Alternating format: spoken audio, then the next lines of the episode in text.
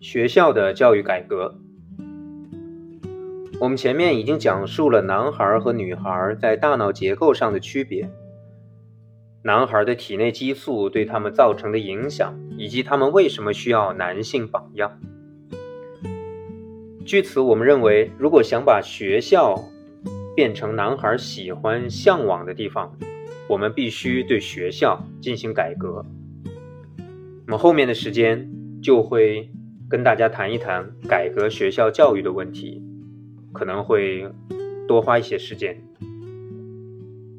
总体而言，支配男孩完成精细动作的运动神经以及认知技能的发育都迟缓于女孩，因此让男孩比女孩晚一年入学对他们大有裨益。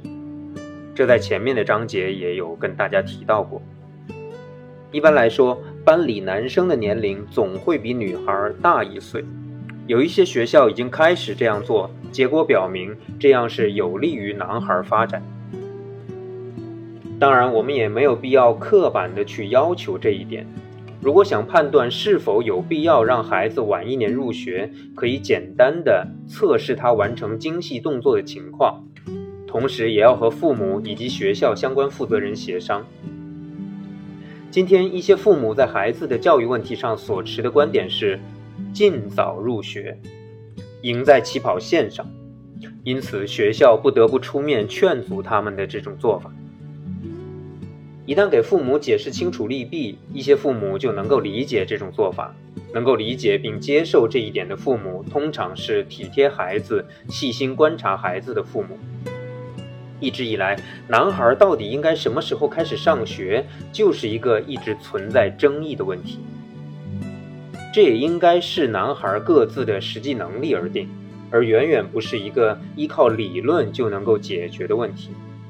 一些发育迟缓的女孩同样可以推迟入学的年龄，晚一年入学对他们同样有利。当今的社会，离婚率越来越高，单身母亲也日益的增多。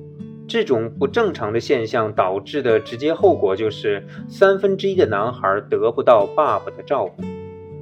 对于男孩而言，六到十四岁这个年龄段正是他们需要得到男性的鼓励和男性榜样的时候，因此小学应该引进大量的男教师，这是至关重要的一点。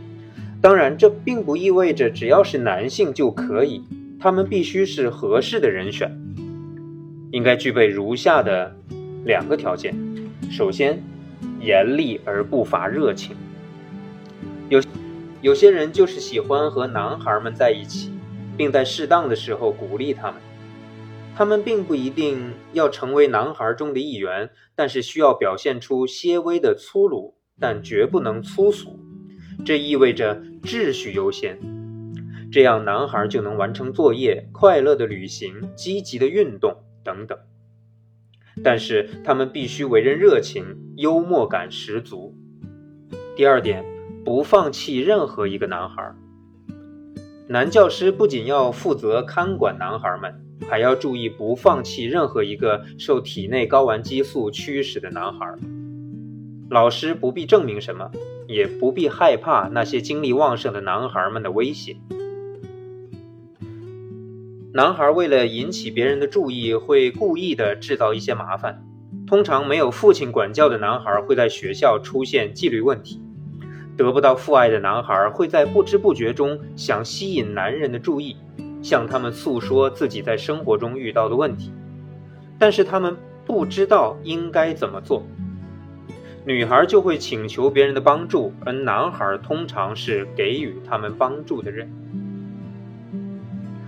如果我们让男教师参与到这些得不到父爱的男孩的生活当中去，这些男孩的生活就会发生翻天覆地的变化。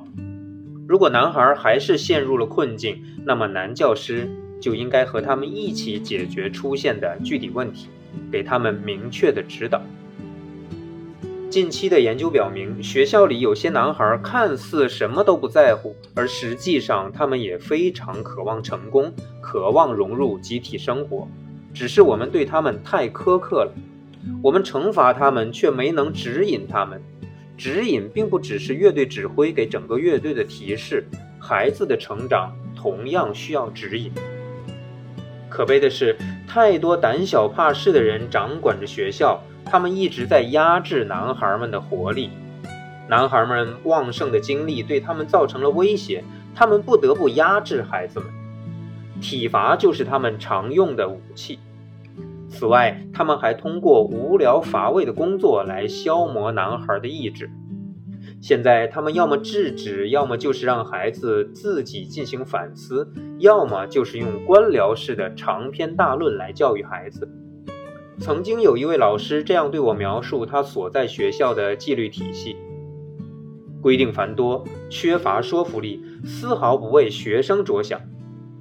这样做就是在心理上疏远孩子，而不是更贴近他们。正确的做法应该是。如果你急需要帮助，我们将满怀热情地帮助你。